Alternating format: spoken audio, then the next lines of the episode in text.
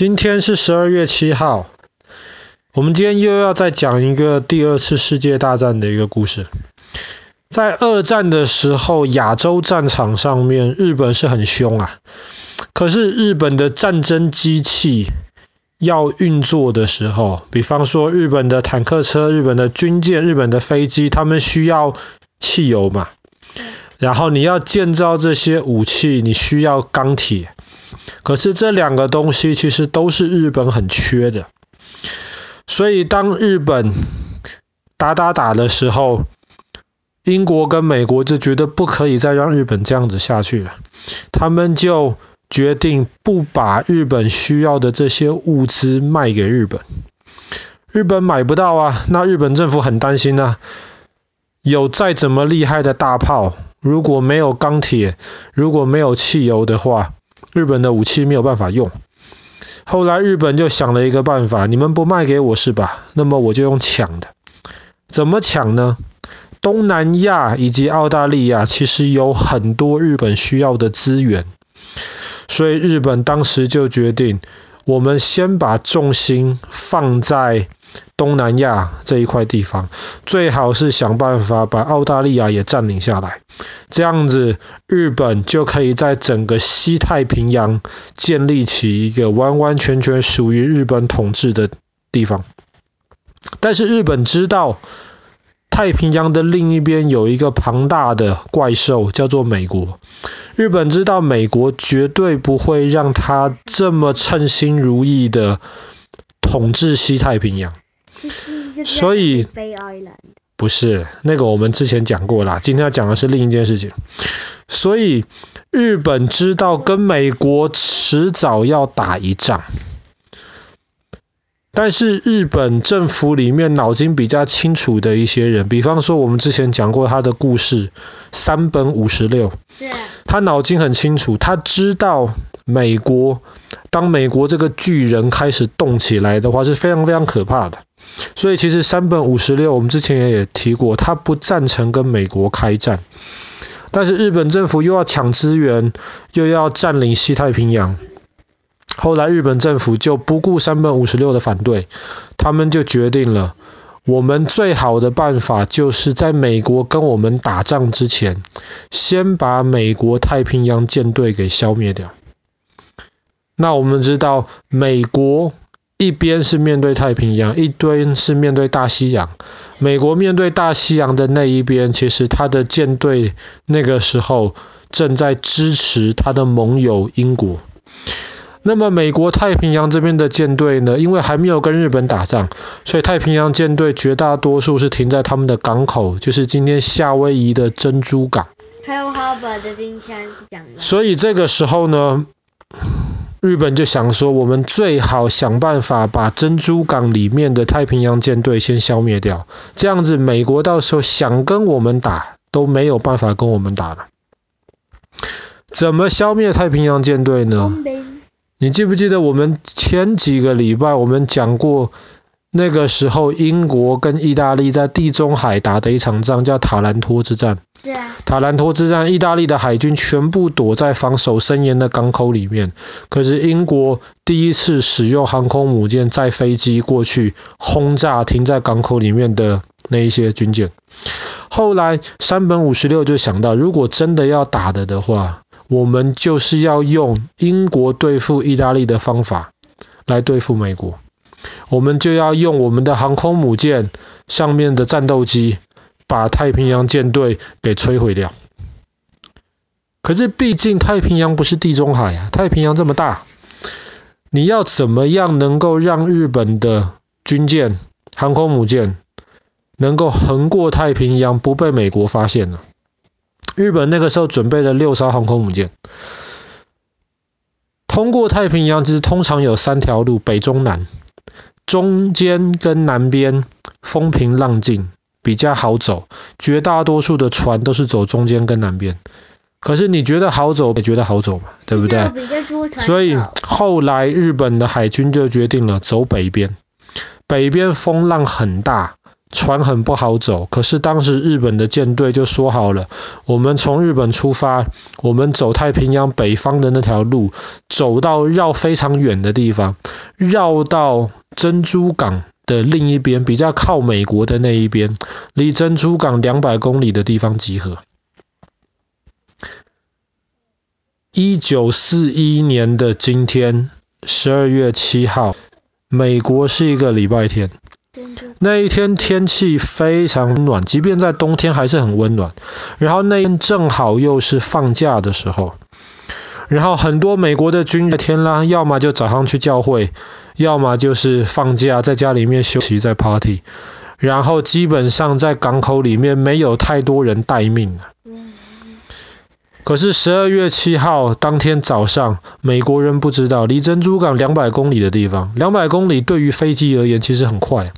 两百公里外面的海上有六艘日本的航空母舰，上面有快四百架战斗机，他们已经准备好了。所以当一大清早美国人还没有任何的准备的时候，已经有快两百架战斗机起飞，进行第一梯次的轰炸。其实，在轰炸之前，日本有派一架飞机去看情况。日本在珍珠港里面之前也安排好了很多间谍在看情况，所以日本人知道珍珠港里面有多少军舰，每一艘军舰停的位置。日本已经为了轰炸珍珠港做了非常非常多的准备。日本甚至当时在轰炸珍珠港之前，他们在日本的本土找到一个港口，跟珍珠港的地形很像，他们就在那边一直练习。当然这些事情美国都不知道，所以十二月七号早上，日本派了一架飞机进去，发现珍珠港上面美国的军队完全没有任何的防守。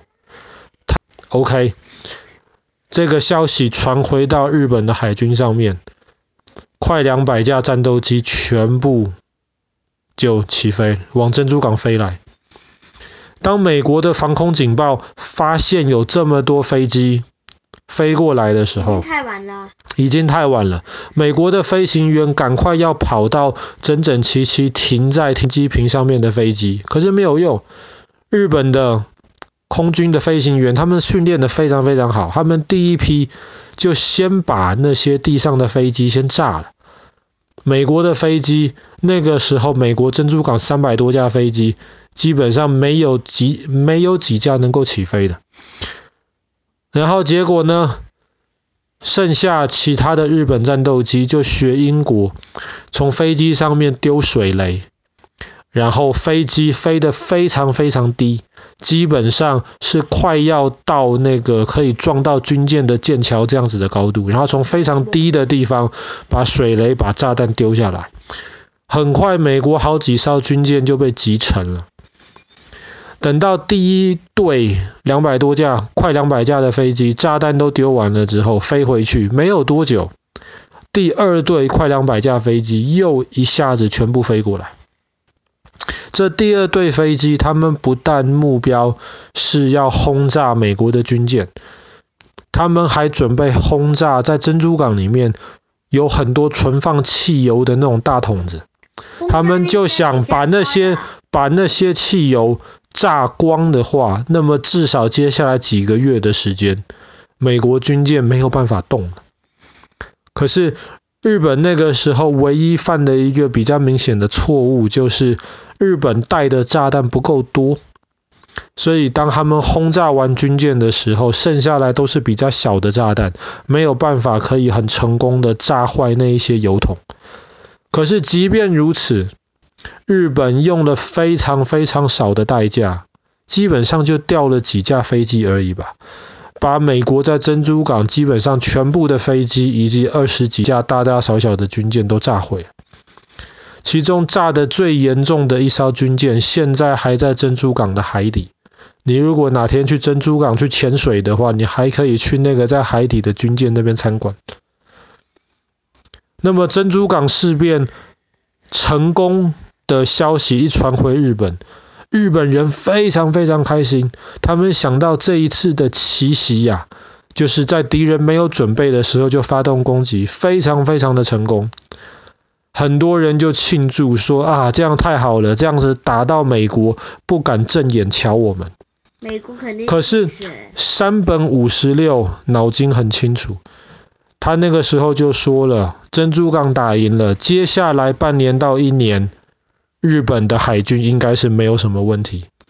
可是两三年之内就不敢说了，毕竟美国的战争机器整个启动。但是日本人没有想到的是，日当轰炸珍珠港的消息传出来之后，有一个人比日本人还开心，那一个人就是英国首相丘吉尔。为什么丘吉尔这么开心呢？因为丘吉尔其实千方百计想办法要把美国拉进第二次世界大战。他知道光靠英国跟英国的殖民地打不赢，需要有美国支援。美国怎么样就是不加入。可是日本不知道脑袋出了什么问题，竟然主动的去攻击珍珠港。果然就像丘吉尔预料的，美国的老百姓气个半死。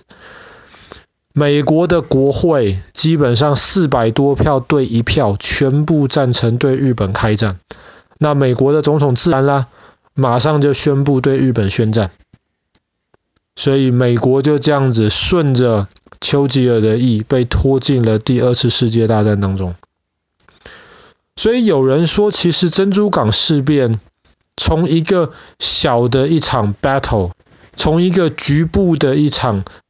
呃，仗而言，日本打赢了这场仗，可是从整体战争的角度而言，日本却输了这场战争。当时山本五十六其实就说了，如果真的要打珍珠港的话，我们应该不只是打珍珠港，我们应该要占领夏威夷，以夏威夷为基地进攻美国本土。要跟美国谈判，只有一个可能性，就是你的军队打到华盛顿。但是日本当时没有想这么多，日本以为把珍珠港里面的军舰打沉了之后，日本就可以占领西太平洋了。其实珍珠港事变，日本犯的另一个严重的错误就是，当时在珍珠港里面一艘航空母舰都没有，所以珍珠港。航航空母舰那个时候正好全部都派出去了，所以日本其实没有成功摧毁掉后来美国太平洋舰队的主力。那也是为什么接下来在中途岛、在珊瑚岛以及在瓜岛之战，日本的海军后来就吃美国航空母舰非常非常多的苦头。好啦。我们今天的故事就讲到这边。发生在一九四一年的今天，十二月七号的珍珠港事变。